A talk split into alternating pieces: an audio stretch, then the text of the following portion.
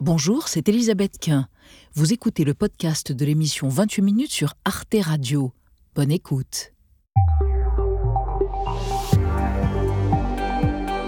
Bonsoir à tous et bienvenue à bord. Je suis ravi de vous retrouver pour ce nouveau numéro de 28 minutes. L'actualité du jour, c'est une nouvelle conférence internationale de soutien à l'Ukraine qui se tenait hier à Paris. Le président ukrainien demandait une aide d'urgence de 800 millions d'euros pour aider le pays à passer d'hiver. Il obtient davantage. Je suis heureuse de pouvoir vous annoncer que nous dépassons ce chiffre et que nous sommes plus proches du milliard d'euros, solidaires du peuple ukrainien et donc solidaires, nous le sommes et nous le démontrons.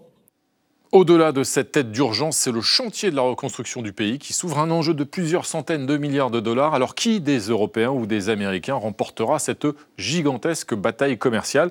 N'est-il pas un peu trop tôt pour se pencher sur l'après-guerre alors que le conflit fait toujours rage? On en débattra. Et puis nous retrouverons dans la troisième partie de l'émission notre tandem préféré, Victor de Quiver et Alix Van P. Salut les jeunes Salut Renaud Quel est le programme ce soir, Victor?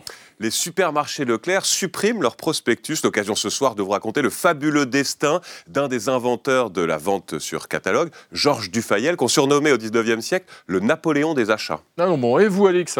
Eh bien, de plus en plus de séries et de films mettent en avant des personnages richissimes et odieux, et ces fictions connaissent un grand succès. Pourquoi sommes-nous fascinés par la vie des 1% On verra ça tout à l'heure. À tout à l'heure, les amis. Mais tout d'abord, nous recevons un chef, un vrai. Un président de la République ne peut accomplir que deux mandats consécutifs. Guillaume Gomez en a fait 5, 5 de suite, 25 ans, dans les cuisines de l'Élysée, au service des palais de la République, de Jacques Chirac à Emmanuel Macron.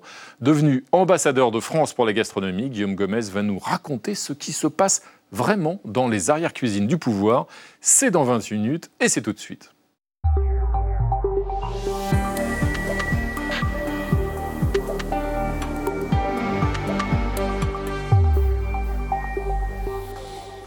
Bonsoir Nadia Dame. Oh là, vous scintillez déjà. C'est bientôt Noël. Eh c'est Noël tous les jours avec vous. Bienvenue Nadia. Bonsoir Benjamin Sport. Bonsoir à vous. Avec vous aussi, c'est les fêtes, bien sûr. Oui, bien sûr. Ravi de vous accueillir. Ravi de vous accueillir sur ce plateau, Guillaume Bonsoir. Gomez. Bienvenue à vous.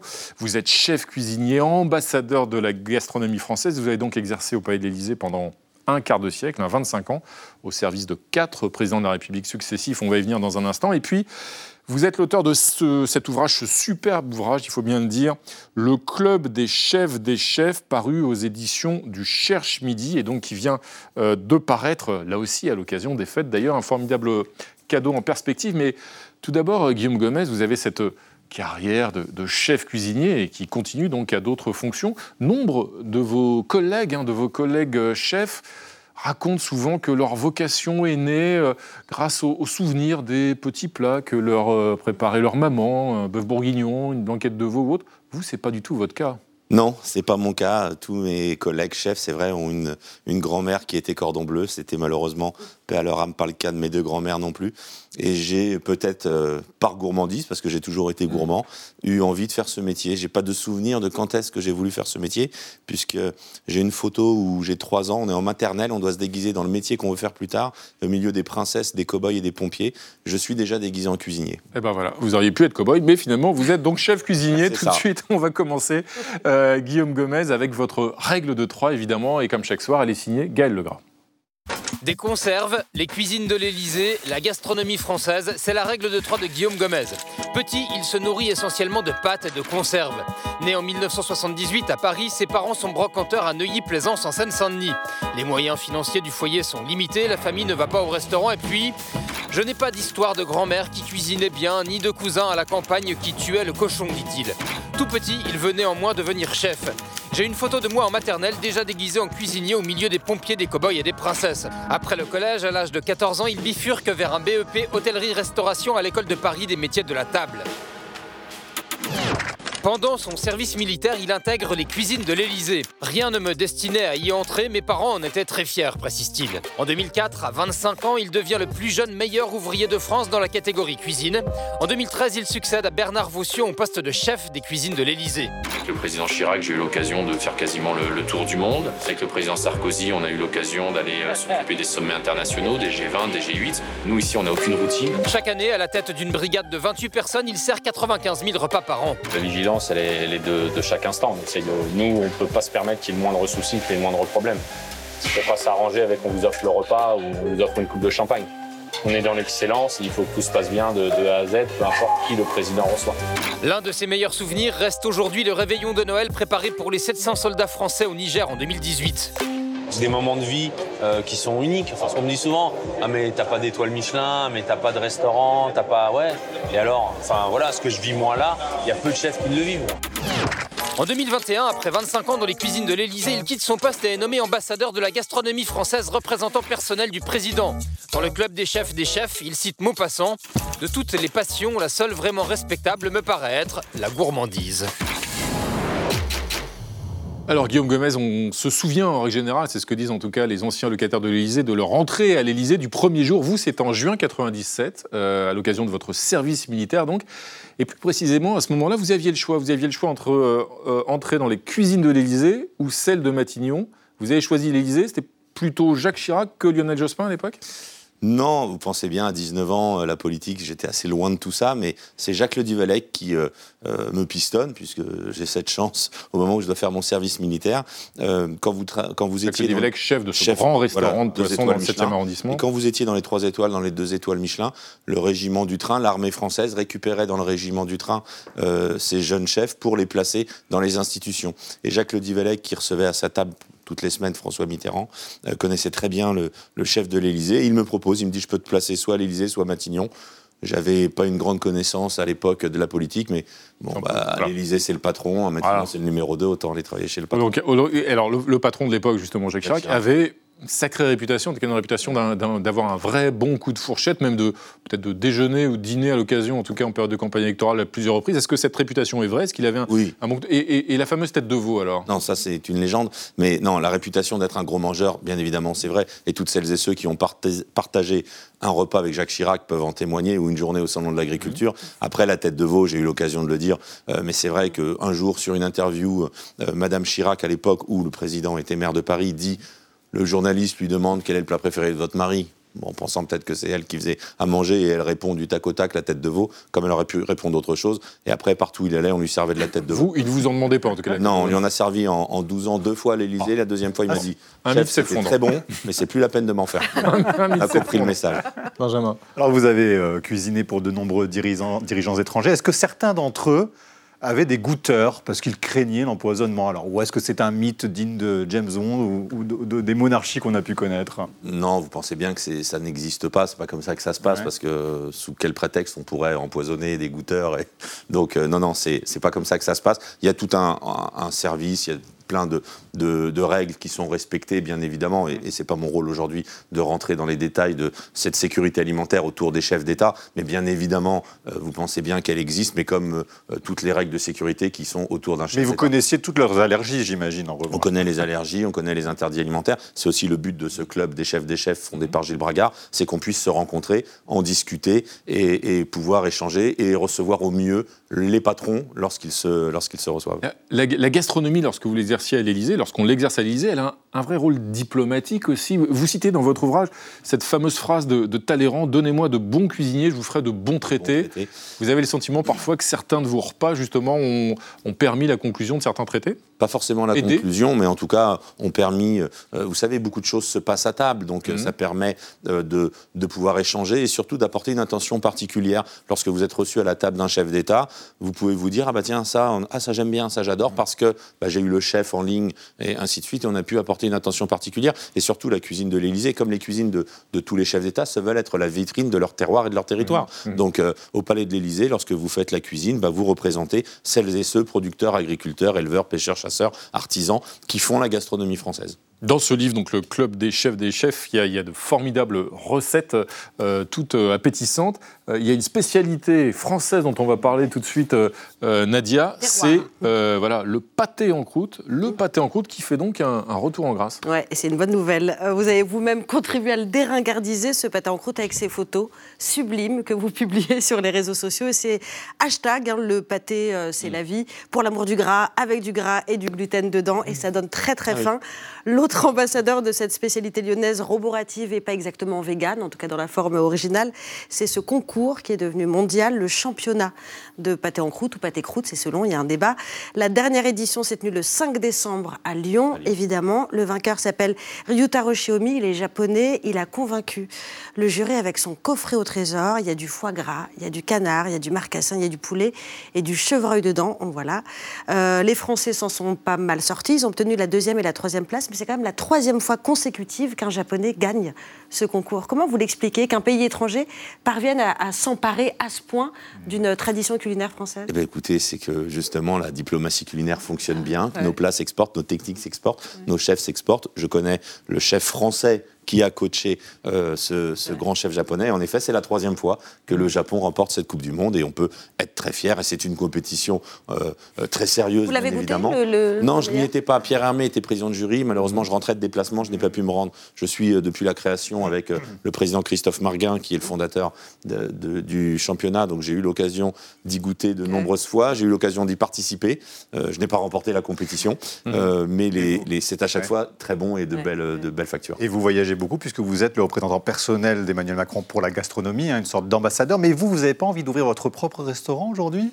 Non, déjà, c'est pas mon métier. Ce qu'il faut comprendre, c'est que restaurateur, c'est un métier. Ouais. Euh, moi, ça fait 25 ans que je travaille dans des conditions qui sont différentes Mhm. que celles de la restauration. Je ne fais pas la cuisine que je souhaite, mais la cuisine qu'on me demande, qu'on attend de moi. Et, et je gère. euh, euh, moi, je me considère plus comme un chef de restauration collective, Mhm. puisque c'était 95 000 couverts par an. Et je ne suis pas restaurateur. Donc, je travaille avec bon nombre de restaurateurs. Il y en a qui font ça très bien. Euh, et mon rôle aujourd'hui est de représenter, d'être au service de celles et ceux qui font cette gastronomie, restaurateurs compris, pour être leur lien avec le président. Une Chacun petite- son travail. Une petite question d'actualité pour conclure, Guillaume Gomez. C'est vrai que la restauration est un, est un- un métier difficile. hein. On travaille souvent dans des conditions avec des horaires extrêmement astreignants, évidemment. Euh, on voit que souvent ce secteur manque de bras. On l'entend de façon récurrente et encore en ce moment même. Et il y a beaucoup d'étrangers qui travaillent dans, dans la restauration, qui travaillent dans les cuisines.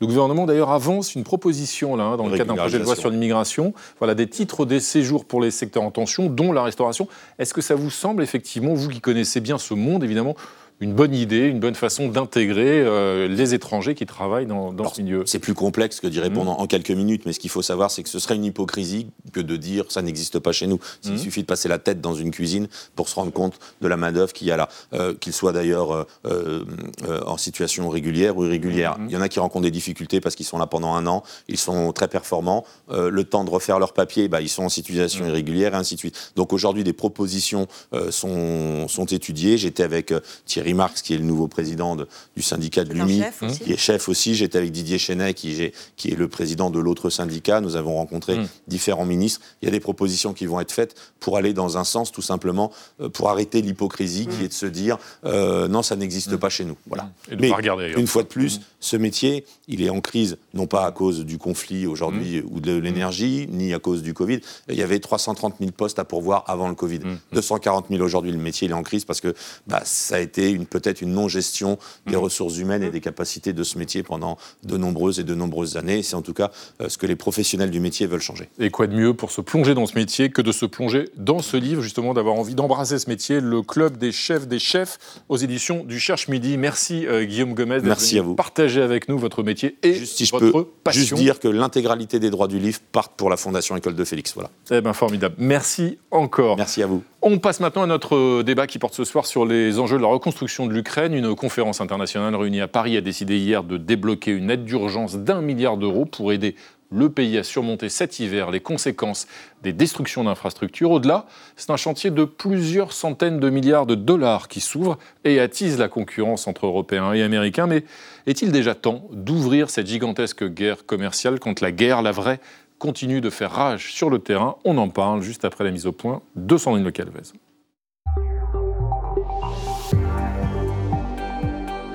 L'épouse du président ukrainien a fait le déplacement hier à Paris où se tenait une conférence internationale de soutien. Alors que la Russie continue de bombarder des infrastructures vitales, Volodymyr Zelensky a lancé un appel pour aider les civils à passer l'hiver. Rien que l'approvisionnement en électricité pourrait coûter environ 800 millions d'euros. C'est considérable. L'aide d'urgence internationale débloquée hier a finalement dépassé cette somme. Des contrats ont même été signés entre la délégation ukrainienne et des entreprises françaises pour la fourniture de rails et de ponts. L'heure est déjà à la reconstruction. Les forces économiques doivent et seront des euh, acteurs clés de la résilience et de la reconstruction. Et ce, sans attendre la fin de la guerre. En Ukraine, dans des villes en ruine, la tâche est immense, d'autant que les artisans manquent de tout, comme ici à Kharkiv. Nous avons besoin de générateurs, même d'essence. On n'en trouve plus. Cet autre entrepreneur a relancé son atelier de couture avec les moyens du bord.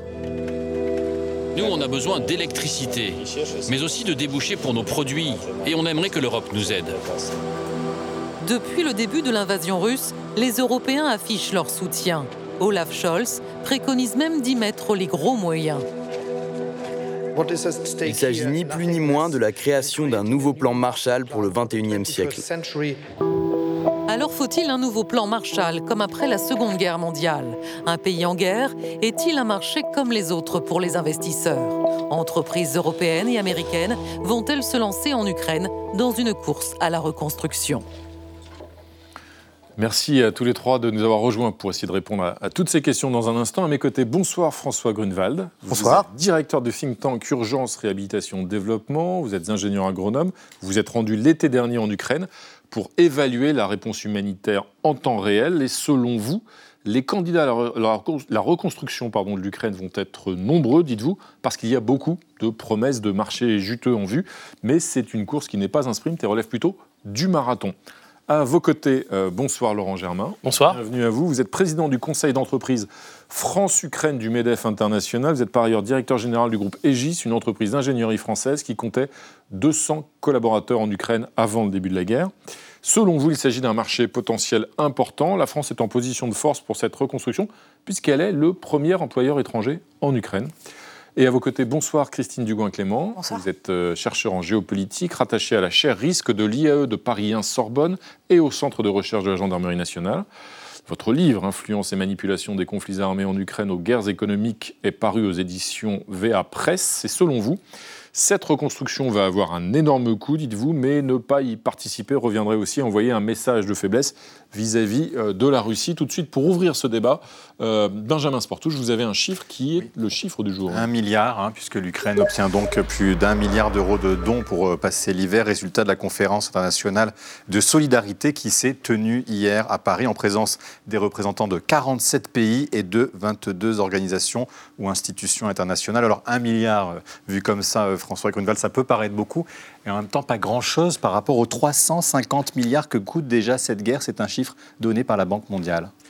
Alors, un milliard, euh, le gros enjeu, c'est pas tant la somme que la rapidité avec laquelle ça, ça ira jusqu'au terrain. Et alors quand? Parce qu'on nous dit que c'est pas dans le mois de mars. Et ben, le, le- le maire de, de me disait la semaine dernière, nous, les Ukrainiens, on commence à préparer l'hiver le jour où l'hiver précédent se termine.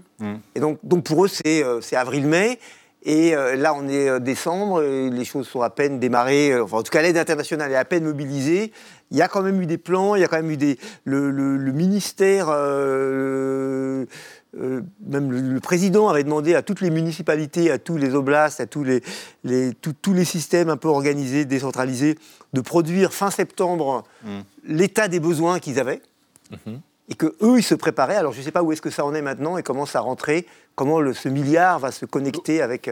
Laurent Germain, très concrètement, cet argent, il va servir à quoi, ce milliard, là, ce milliard qui a été débloqué, annoncé hier il- il- quel, quel est l'objectif? Alors, l'objectif, c'est vraiment d'aider l'Ukraine à, à passer l'hiver euh, et de les Mais sauf que de s'il arrive diriger- en- arrive et en de- mai, et de- juin, et de diriger cet argent vers euh, les infrastructures vitales, puisque euh, les intérêts aujourd'hui russes sont dirigés vers les infrastructures vitales pour affaiblir. euh, C'est-à-dire l'énergie, les infrastructures l'eau, énergétiques, les hôpitaux. les transports pour amoindrir le moral de la population et essayer de bloquer le pays. Mhm. Et donc cet argent va être fléché vers l'eau, les transports, l'énergie.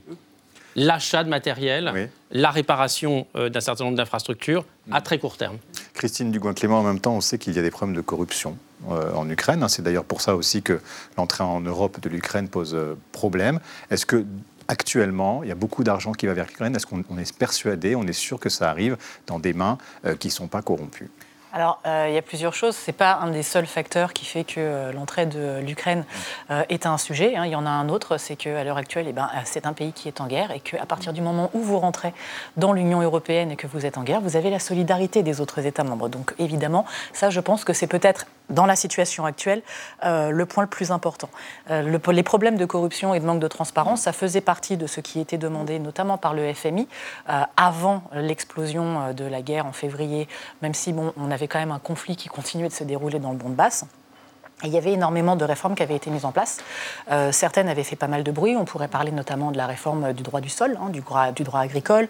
On avait pu reparler euh, notamment de Private Bank, hein, du cas Private Bank, qui était une banque énorme, qui avait donc été l'objet de renationalisation, de, de, récupération, et ce qui avait posé énormément de conflits avec euh, notamment un oligarque bien connu.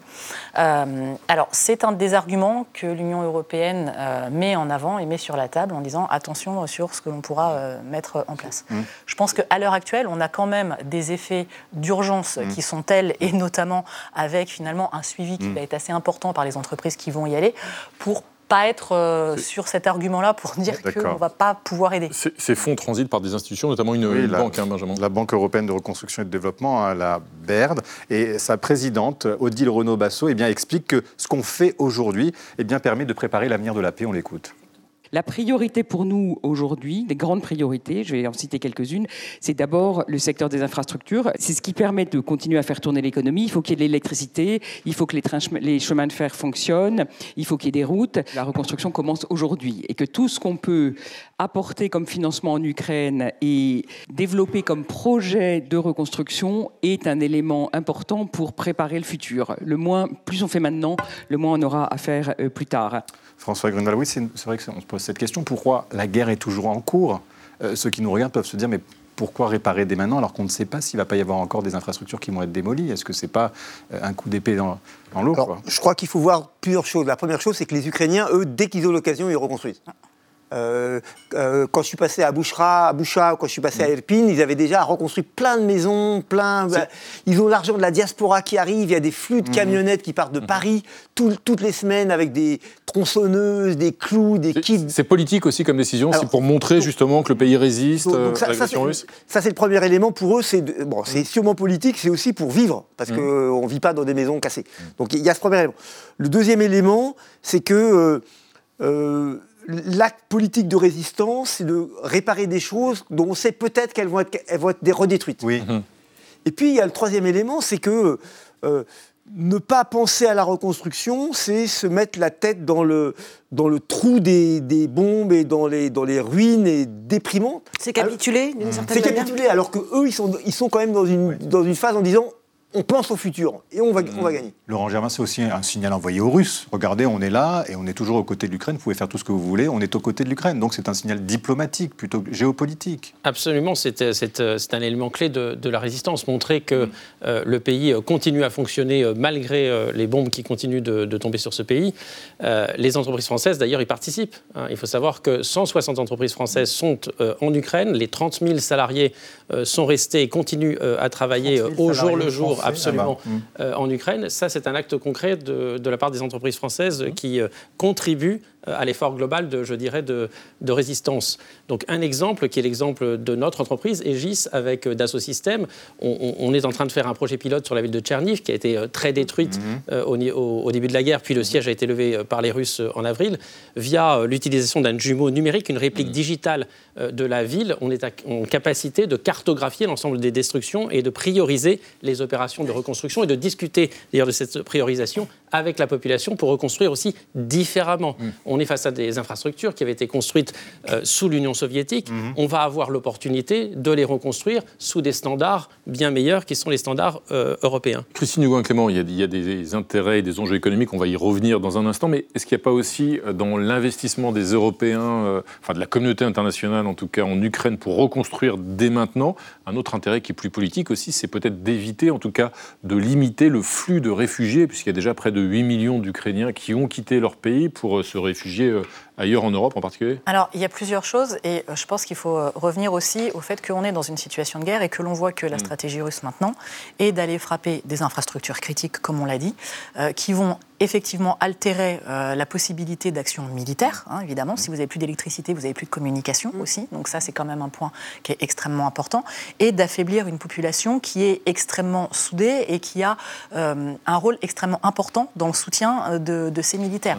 Par euh, beaucoup de, de gestes qui peuvent paraître de petits gestes, mais qui ont une importance Lesquels, énorme, par exemple Eh bien, Vous allez avoir euh, énormément de familles, ça va de la préparation de repas qu'ils les envoient au tissage de, euh, de grillage de, euh, de camouflage à, par exemple, vous avez énormément beaucoup d'enfants qui font des types de bougies avec une huile particulière parce que quand vous êtes dans des, euh, dans des, euh, dans des tranchées ou dans des, euh, si vous voulez, des espaces qui sont complètement con- enfin, fermés, eh ben, évidemment, vous ne pouvez pas mettre n'importe quelle bougie, sinon vous êtes totalement enfumé. Donc ça peut paraître des petits détails du quotidien, mais c'est ce qui fait qu'on peut tenir dans des conditions hivernales qui vont être beaucoup plus difficiles, puisque les combattants vont être obligés de se rapprocher du sol, donc de l'humidité et donc du froid. Donc on a évidemment tout cela. Le fait de dire que la Russie fait une guerre d'usure, notamment en tapant ses infrastructures. La réponse de reconstruire, c'est aussi de faire une guerre d'usure par rapport à la Russie dans la thématique du tout ce que vous faites, finalement, vous- c'est un mythe de Sisyphe. Vous avez un petit peu, si vous voulez, le, le jeu du mythe de Sisyphe de chaque côté. On va vous avoir à l'usure, eh ben, eh, écoutez, on va user votre usure. Euh, on a un petit peu ça. Évidemment, on se rappelle qu'il y avait eu une utilisation euh, par, euh, de, pas- de flux migratoires par la Biélorussie Ouais. avec la Pologne, et c'est un, un des arguments sur lesquels on peut jouer, puisque l'un des avantages de ce que la Russie espère tirer de l'hiver, c'est une usure du soutien occidental. Alors juste François, vous êtes allé vous sur le terrain, vous avez vu ces Ukrainiens dont les maisons bah, sont parfois dévastées. Ils vous disent que, que l'argent arrive et ils veulent rester. C'est ça euh, aussi une manière pour eux de résister euh, à l'offensive russe? Alors en fait, il faut voir qu'on est sur des, des- des cercles concentriques avec donc, les zones de conflit ou les zones touchées par les conflits dans lesquelles il y a des gens qui restent. Mm. C'est souvent, hélas, des personnes âgées, des gens qui ont de moindre mobilité, qui n'ont pas trop le choix, etc.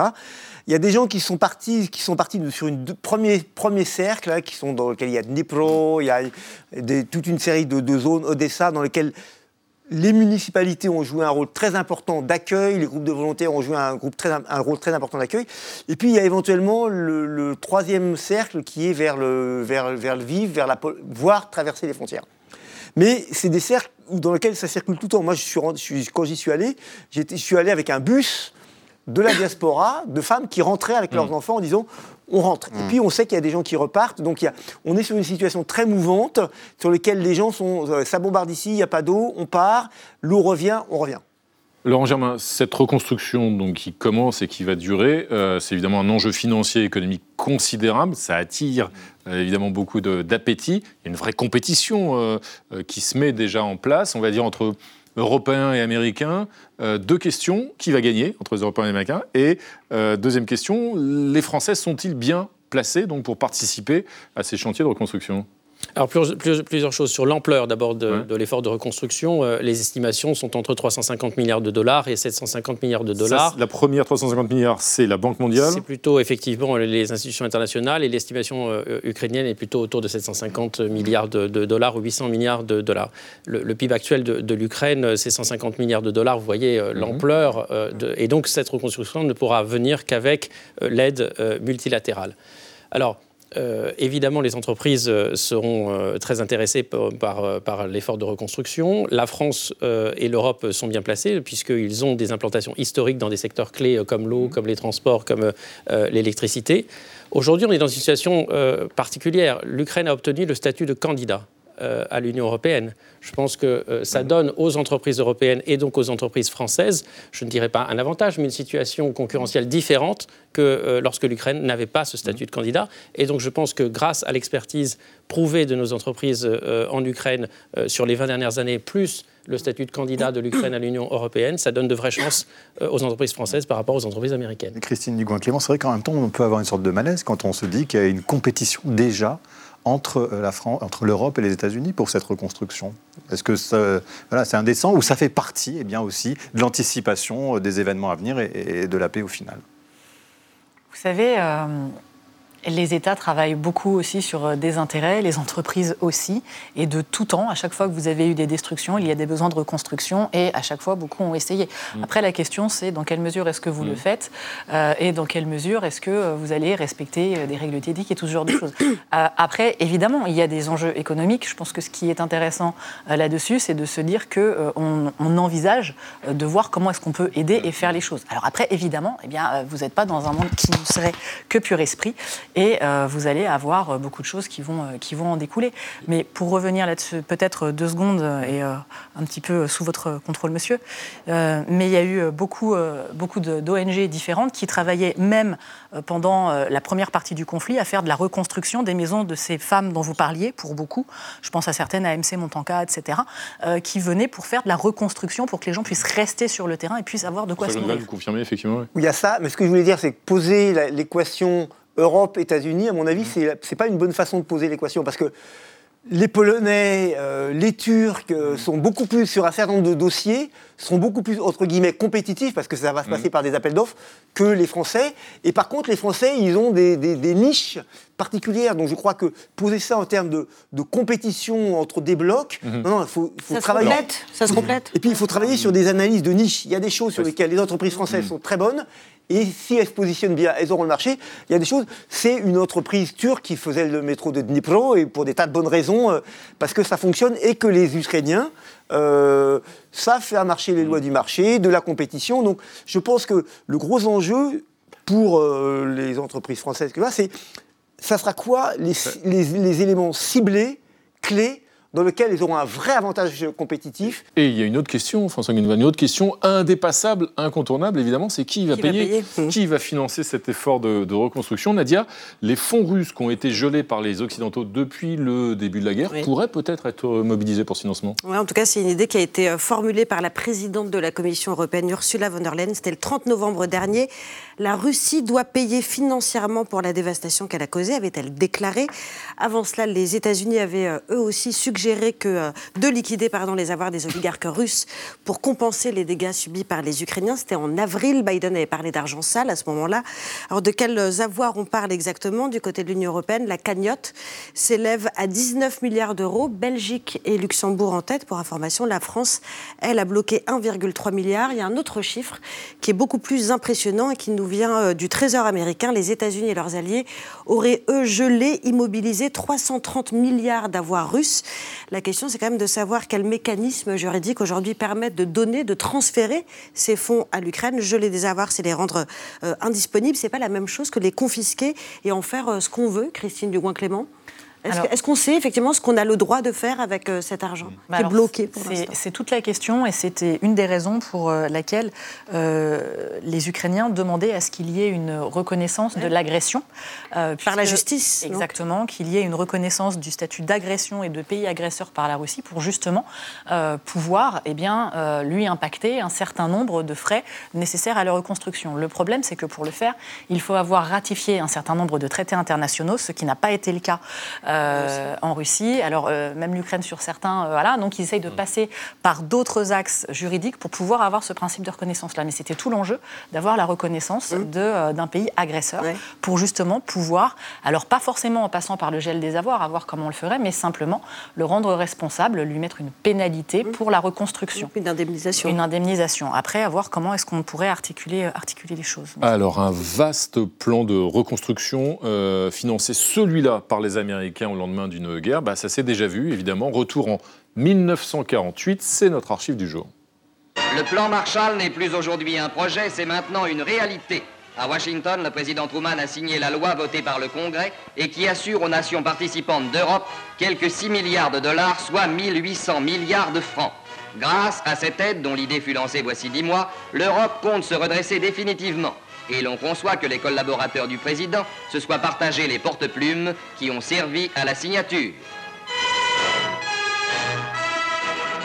Alors, le, Laurent Germain, le, plan Marshall a évidemment un impact, euh, des conséquences économiques euh, extrêmement importantes. Il y avait aussi une dimension culturelle, hein, d'ailleurs, une forme d'influence qu'ont exercé ensuite les Américains à partir de ce plan, une, une forme de soft power, si j'ose dire. Ces enjeux-là, on les retrouve aussi dans la participation de la communauté internationale et notamment des Européens à la reconstruction de l'Ukraine? Je pense euh, qu'on est dans, un, dans, une situation qui, sera assez comparable, effectivement, à la situation du, plan Marshall, compte tenu du niveau de destruction aujourd'hui euh, en Ukraine. Je pense que plus que euh, sur les avoirs russes, c'est quand même via les financements multilatéraux qui mm. peuvent être mobilisés assez rapidement qu'on pourra bâtir, entre guillemets, ce plan. Ce qui est très encourageant, c'est les 80 milliards qui ont déjà été mis sur la table par les institutions internationales pour financer le plan de reconstruction de l'Ukraine. Mais la différence, ça veut dire, par rapport au plan Marshall, c'est qu'il pourrait y avoir des, davantage de fonds privés, pour le coup, enfin, je veux dire, d'investissements privés des entreprises il, pourra y avoir effectivement des investissements privés de la part des entreprises. Ce qui est important, euh, c'est que, euh, en particulier, les prêts euh, des instances multilatérales soient garantis par les États. parce que pour augmenter effectivement la capacité de la BERD, de la BEI et d'autres à prêter et à lancer des projets de reconstruction, il faut que les États apportent leur garantie souveraine, ce que les Britanniques ont déjà annoncé, ce que Bruno Le Maire a annoncé hier lors de la conférence sur l'Ukraine ici en France. Et c'est ça qui permettra de dégager davantage de moyens et d'avoir un plan Marshall qui soit effectivement très dimensionné. Il y avait eu trois autres euh, conférences de solidarité avant celle de Paris. Il y avait Lugano, il y avait Varsovie et Berlin. Euh, mais en même temps, qu'est-ce que ça veut dire reconstruire pour vous, François Grunewald? Est-ce que c'est reconstruire à l'identique ou ça veut dire reconstruire différemment aussi? C'est quoi un plan de reconstruction? Alors, quand, je discutais avec les ONG euh, environnementales et avec le ministère de, l'Environnement et avec les universitaires ukrainiens, eux, ils disent on va, ça aurait aucun sens de reconstruire mm. pareil. Mm-hmm. Euh, les villes étaient euh, mal, mal, mal, euh, mal, habitables, les campagnes ont été dévastées par la grande agriculture scientifique socialiste standardisée de masse qui a drainé et asséché des zones humides entières.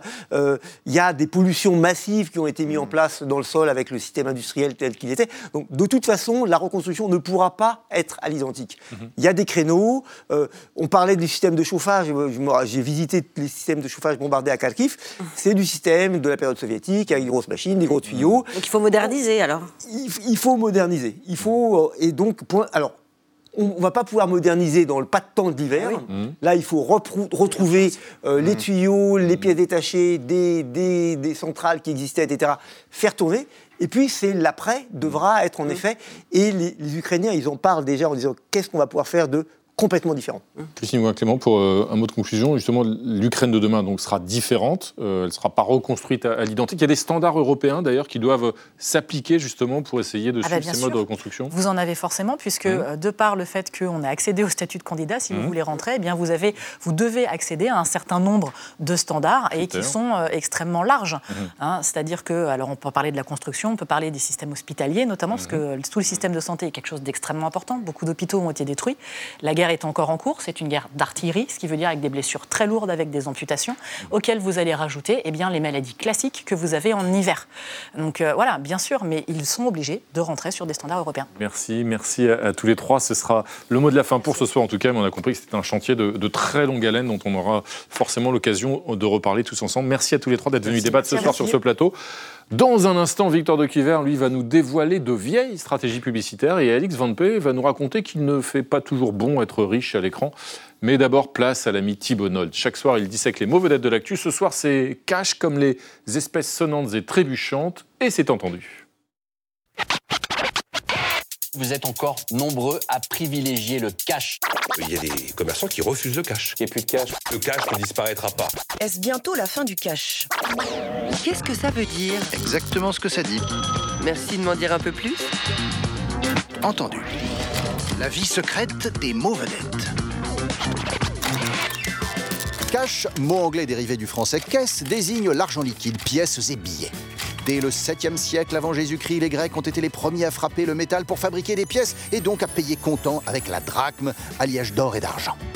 2700 ans plus tard, la BCE bricole un projet d'euro numérique prévu pour 2027. Le futur du cash ou sa mort. Si le cash est fort utile pour faire la charité après la messe ou glisser un bifton à sa nièce, il l'est aussi pour le blanchiment ou la fraude, fléau contre lesquels l'UE a proposé en juillet 2021 de plafonner le paiement liquide à 10 000 euros pour les 27. Une mesure qui hérisse, entre autres, 450 000 Autrichiens décidés à constitutionnaliser le droit de payer cash sans limite. En Autriche, où 79% des paiements se font en espèces, 59% en France selon les derniers chiffres de l'UE de 2019, la fronde pro-cash est menée par un menuisier et sa secrétaire au cri de Le liquide, c'est la liberté! Épouvanté par la limite de 500 euros imposée en Grèce, que ne s'imposent pas tous les Grecs, tel cet eurodéputé pincé avec des valises de cash Pourtant, l'exemple européen le plus avancé de société sans cash est la Suède. En 2020, seulement 9% des consommateurs avaient effectué leur dernier achat en liquide, contre 39% en 2010. Pour autant, plus de la moitié des seniors regrettent le recul du cash et la Banque de Suède leur a promis d'en garantir l'accès de. En Italie, numéro 1 sur la fraude à la TVA, 28% du total de lieux, le projet de loi de finances approuvé le 21 novembre veut autoriser le cash jusqu'à 5 000 euros de dépenses alors qu'il était prévu de le ramener à 1 000 euros. Manœuvre qui revient, comme le montrent les études de la Banque d'Italie, à encourager économie souterraine et évasion fiscale. Cash égale cash-cash voilà, merci Thibault Nolt. Salut les amis. Salut Renaud. Alix Van P, Victor de Quiver, bienvenue à tous les deux. C'est bien ça Ouais, On va commencer avec Renaud. Victor. Vous avez vu Des années de boulot hein, derrière. Moi, ouais, regardez pas mal. Ah, non. Alors Victor, on va commencer avec vous. Donc après les magasins Cora, voilà que le groupe de supermarchés Leclerc vient d'annoncer supprimer ses catalogues publicitaires, ce qui vous a donné envie, Victor, de nous raconter le fabuleux destin d'un des inventeurs de la vente sur catalogue. C'était au 19e siècle. Ah, c'est un personnage truculent et tout à fait mégalo que je vous raconte ce soir. Georges Dufayel, le propriétaire des célèbres grands magasins Dufayel. Alors si ce nom ne vous dit rien, sachez qu'à l'époque, c'était le plus grand magasin au monde, plus grand que les Galeries Lafayette, que la Samaritaine, et situé non pas dans un quartier chic, mais dans un quartier populaire. Imaginez un phare qui éclaire la nuit parisienne, des centaines de sculptures, un jardin d'hiver avec des plantes exotiques, un théâtre, un musée, des musiciens, tout ça pourquoi? Pour vendre des meubles et des articles ménagers. Et ce n'est pas tout? Non, Renaud, vous avez l'air de la, de la relance. Il détient tous les murs et toutes les palissades de la ville de Paris sur lesquelles il affiche des publicités vantant son magasin. Il crée aussi un catalogue d'annonces immobilières, l'indicateur du Fayel, dans lequel rebelote, il suscite le désir d'acheter ses meubles, meubles qu'il vend à crédit. Et en fait, c'est tout le génie du type. Dufayel a bien compris qu'à la fin du 19e siècle, les classes populaires veulent mieux vivre.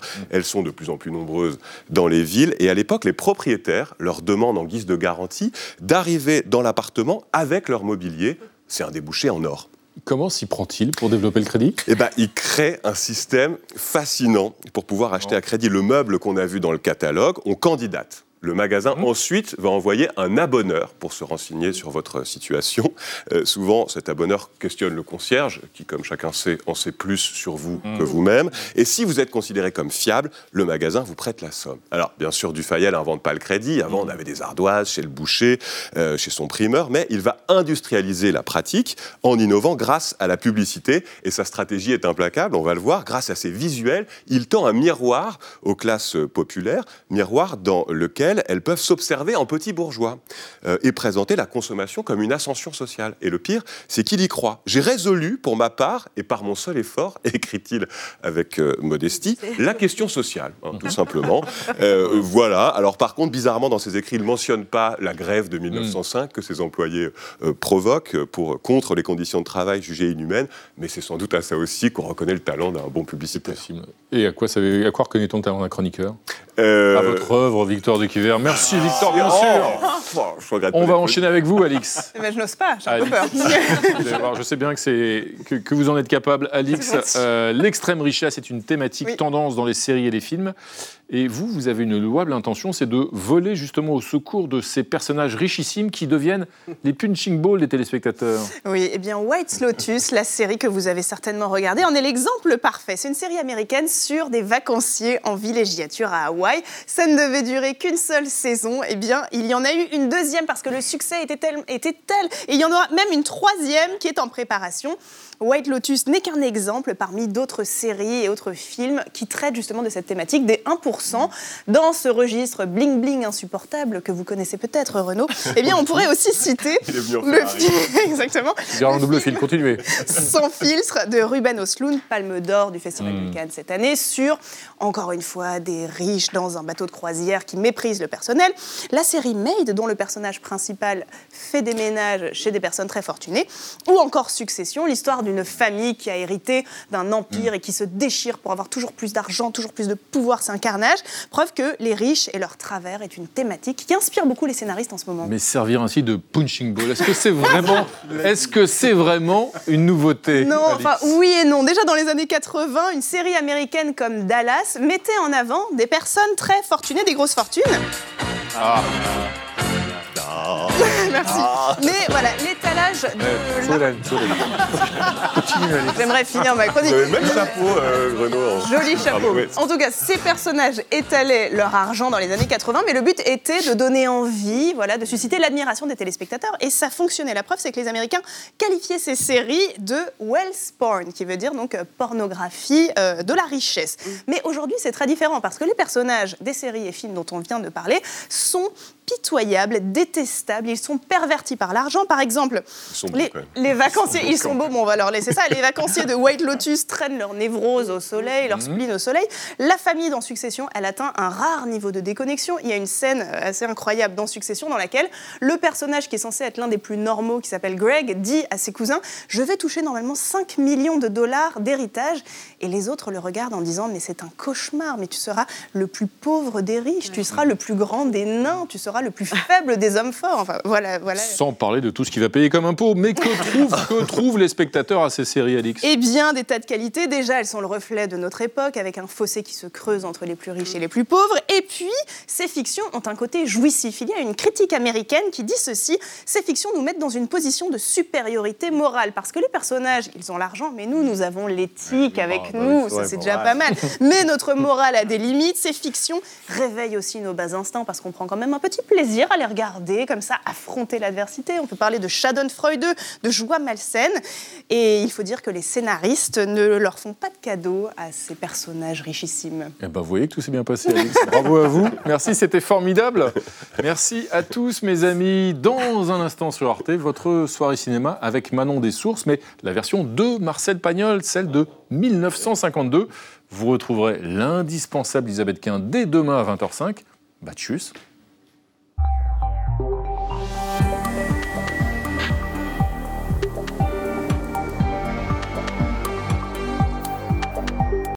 Retrouvez le podcast de 28 minutes sur toutes les plateformes de podcast et sur arteradio.com. Et pour soutenir l'émission, abonnez-vous, commentez, critiquez, mettez des étoiles et partagez le podcast avec vos proches.